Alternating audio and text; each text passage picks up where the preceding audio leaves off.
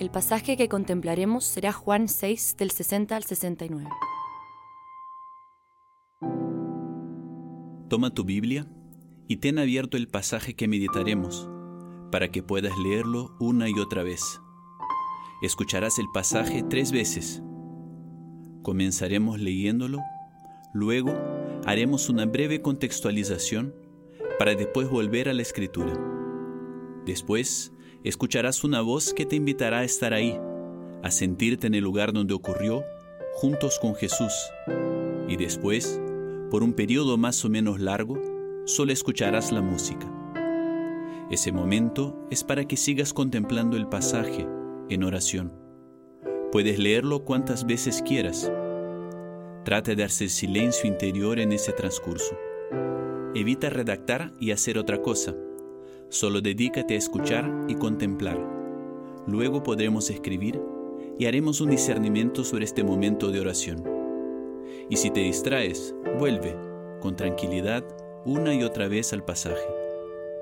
Se leerá una tercera vez y finalmente se te propondrán algunas preguntas para profundizar en tu oración. En el nombre del Padre, y del Hijo, y del Espíritu Santo. Ven, Espíritu Divino. Manda tu luz desde el cielo. Padre amoroso del pobre, don en tus dones espléndido. Luz que penetra las almas, fuente del mayor consuelo. Ven, dulce huésped del alma, descanso de nuestro esfuerzo tregua en el duro trabajo, brisa en las horas de fuego, gozo que enjuga las lágrimas y reconforta en los duelos. Santo Espíritu de Dios, ven a mi corazón en este momento de oración y habita en mí. Mira que soy pobre y no sé rezar. Enséñame, Santo Espíritu concédeme el don de estar abierto a tus mociones y dejarte actuar en mi vida.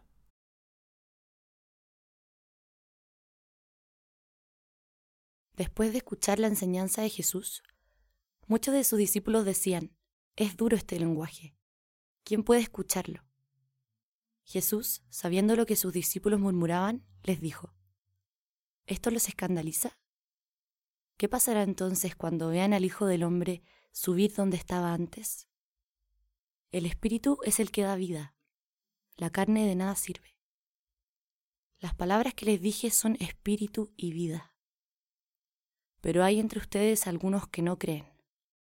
En efecto, Jesús sabía desde el primer momento quiénes eran los que no creían y quién era el que lo iba a entregar. Y agregó, Por eso les he dicho que nadie puede venir a mí si el Padre no se lo concede. Desde ese momento, muchos de sus discípulos se alejaron de él y dejaron de acompañarlo. Jesús preguntó entonces a los doce, ¿también ustedes quieren irse? Simón Pedro le respondió, Señor, ¿a quién iremos? Tú tienes palabras de vida eterna. Nosotros hemos creído y sabemos que eres el Santo de Dios.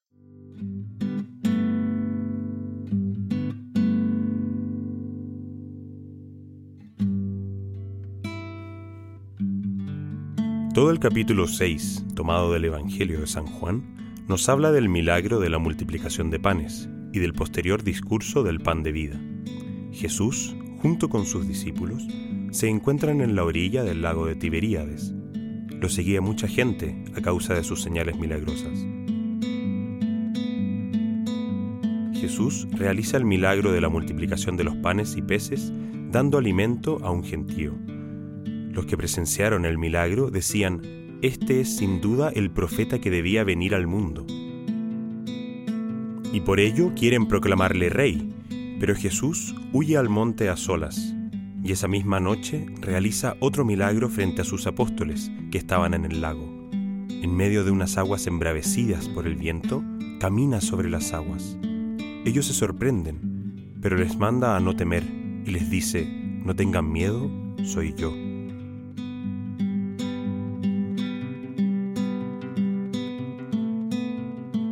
Al pasar al otro lado de la orilla, Jesús se encuentra nuevamente con la gente a quienes reta, diciéndoles, En verdad les digo, ustedes me buscan no porque han visto a través de los signos, sino porque han comido pan hasta saciarse.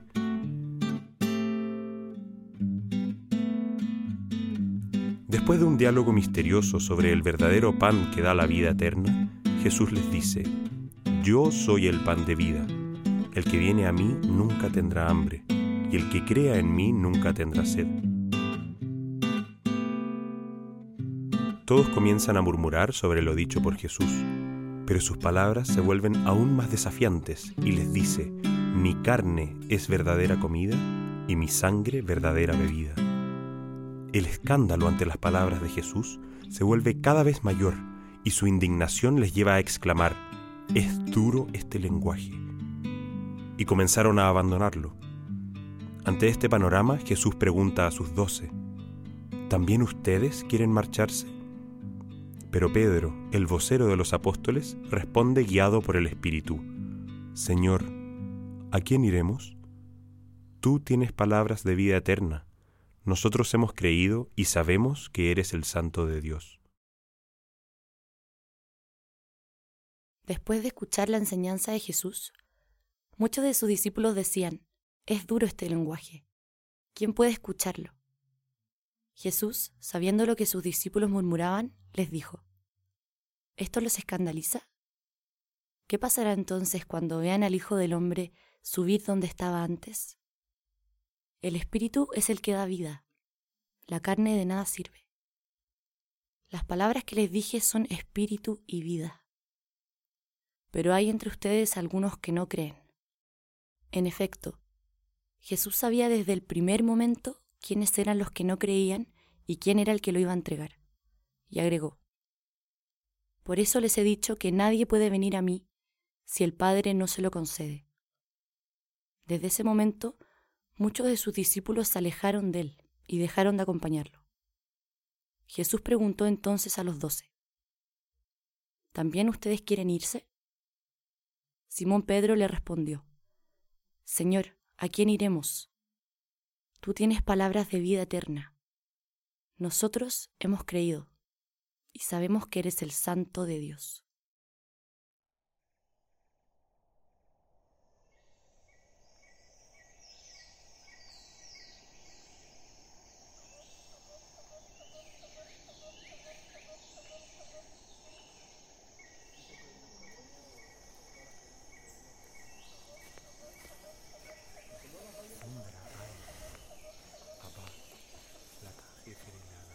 Las palabras de Jesús. Son palabras serias y misteriosas.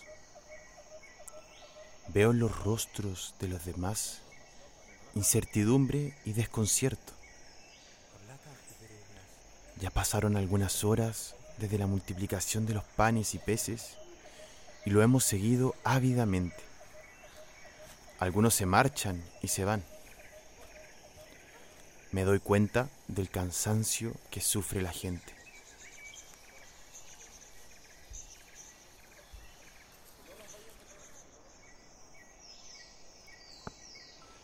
El maestro hizo algo que nos maravilló a todos.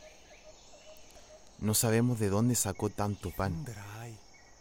No había ningún lugar cerca donde lo pudiese comprar.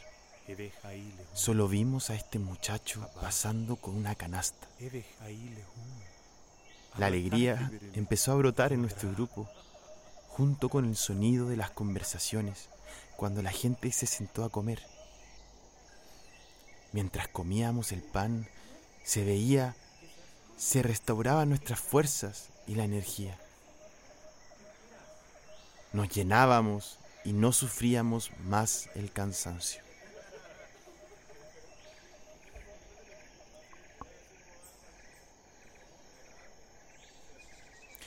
Pero ahora es distinto. Desde que Jesús empezó a hablar sobre este pan bajado del cielo y esta idea de comer de su carne, regresó la turbación a nuestra caravana. Y no era solo hambre y cansancio, sino que entró en el grupo la duda y el desconcierto. Y fue en ese momento que las personas comenzaron a marcharse. Jesús habla con voz fuerte a la muchedumbre. Os he dicho que ninguno puede venir a mí si esto no lo es dado por mi Padre.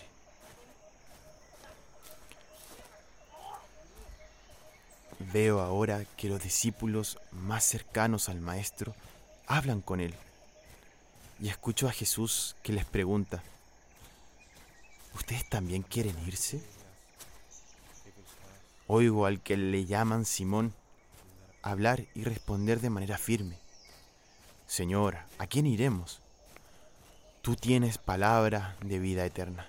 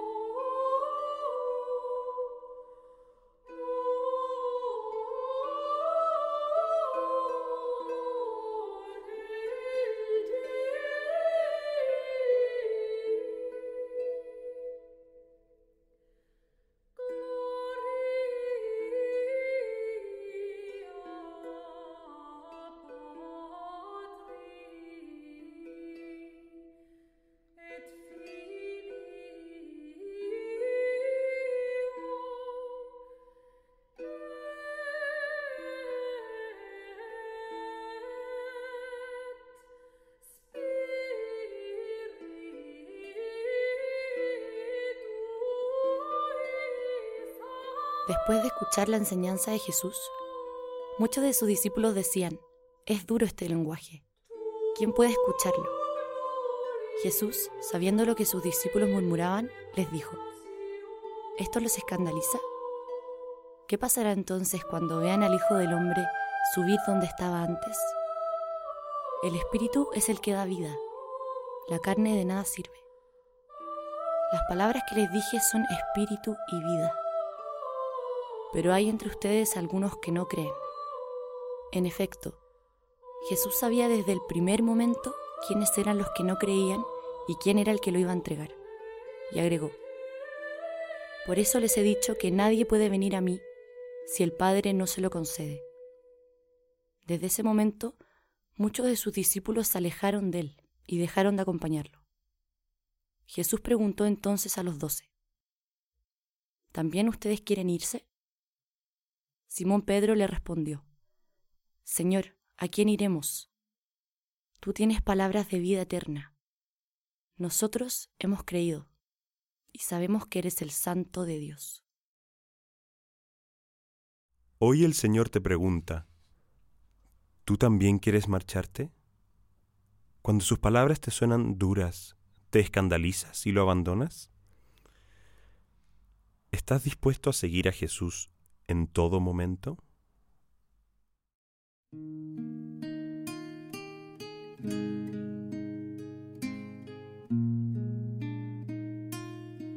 Señor, ¿a quién iremos si tú eres nuestra vida? Señor, ¿a quién